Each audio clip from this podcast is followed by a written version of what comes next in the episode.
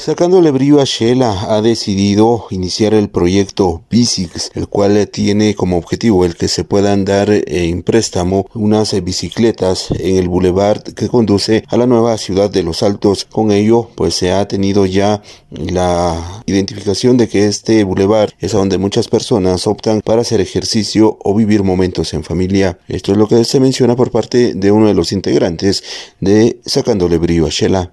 Esta actividad tiene por nombre Bicix. Fíjese que ahorita eh, los quetzaltecos, la verdad que han venido, han estado participando con nosotros. Es una actividad muy bonita, así ha sido al parecer de ellos.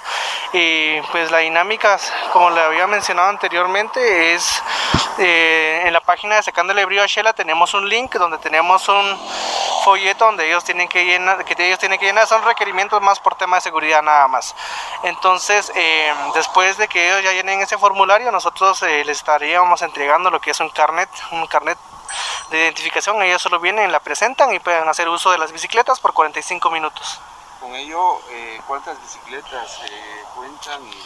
Ah, bueno, ahorita tenemos 15 unidades. Eh, la verdad que estamos pensando en expandir un poco más y pues así que esperemos de que se nos dé la oportunidad, pero ahorita tenemos 15 unidades.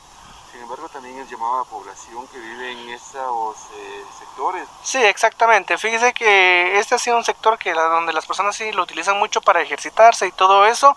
La verdad, nosotros no obstruimos el paso. Aquí hay dos carriles eh, para ambos lados, entonces, eh, así que el llamado es al, a todos los transportistas que pasan por el sector, pues que modere un poco la velocidad, ¿verdad? Como les digo, la circulación es fluida, no, no, no estamos nosotros interrumpiendo el paso y solo hacerles el llamado a ellos. La noticia siempre antes por sucesos de Stereo 100, Rubén Jocol.